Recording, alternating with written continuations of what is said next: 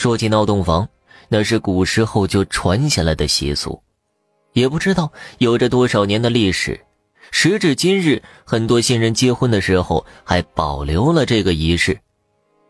不过呀，凡事都要有个度，一旦事情超过了尺度，可能就会带来悲剧。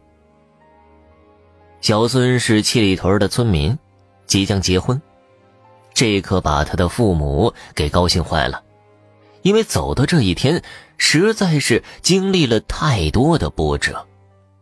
小孙本来是个大学生，毕业之后也在城里找了一份不错的工作，可是，一场意外却让小孙的精神受到了刺激，直接让他失去了好几年的记忆。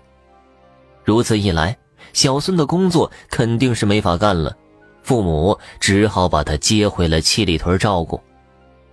虽说小孙的生活能够自理，但是平时看起来还是傻乎乎的。父母也只能盼着时间久了，他能有所恢复。还真别说，小孙的行为倒是逐渐恢复了正常，不过那段失去的记忆却一直没找回来。反正对未来的生活影响不大，没恢复就没恢复吧。小孙的年龄也不小了，父母开始为他张罗婚事，还真就找到了一位合适的姑娘。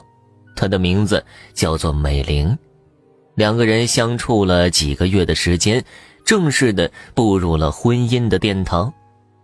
婚礼当日，小孙过去的朋友和同学来了不少，只是大多数人小孙已经认不出来了，那也不耽误婚礼上的热闹。典礼和酒席都完事了之后，两位新人就被送入了洞房。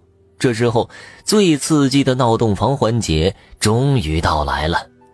小孙的朋友和同学，还有美玲的朋友和同学，可是没轻折腾这对新人。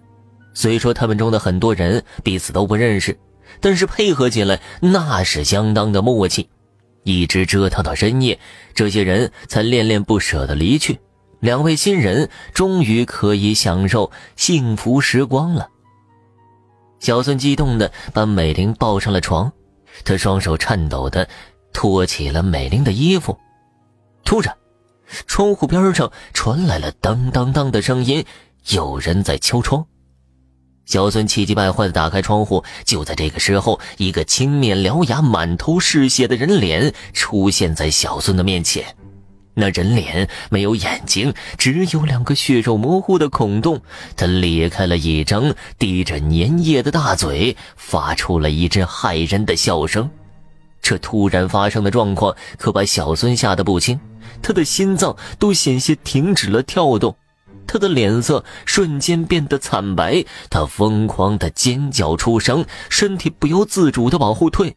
小孙闹出的动静也把美玲吓了一跳。他赶忙穿上了衣服，跑到了窗户边。这时，窗外响起了一阵欢畅的笑声。终于吓到你了吧？刺不刺激？那恐怖的人脸原来是个头套。摘掉了头套之后，一个白白净净的帅小伙出现在两人的面前。小亮。小孙脱口而出。那个帅小伙笑着点了点头。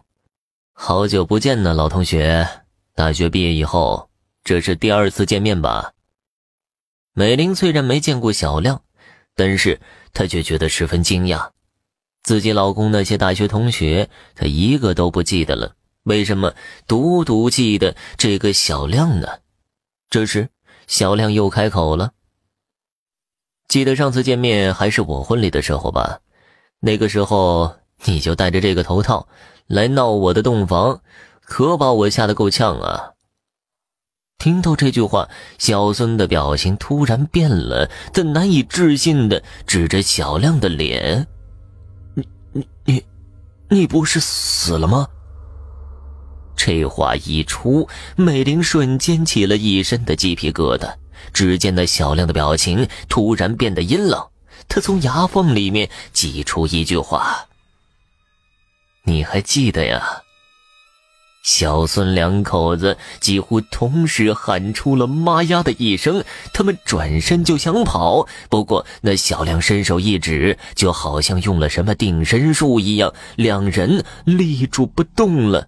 下一瞬间，小亮飘进了房间里面，站到了两人面前，他眼睛里面满是凶光，直勾勾的瞪视着小孙：“你明知道我有心脏病。”还在闹洞房的时候扮鬼吓我，我死了，你满意了？小亮咬牙切齿的说出了这番话，而此时的小孙似乎找回了全部记忆，他哽咽的念叨着：“小亮，我错了，我真我真的知道错了，我该死，我我我该死。”知道错了，晚了。晚了！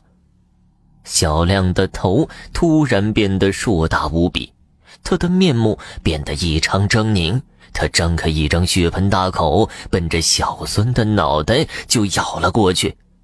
小孙两口子同时发出了一声惨叫，也同时失去了意识。小孙没有死，但是他却成了一个傻子，就好像一具行尸走肉一样的活着。美玲的精神受到了刺激，她也失去了一段记忆。不过，她回到了自己的娘家，似乎准备开始一段新生活了。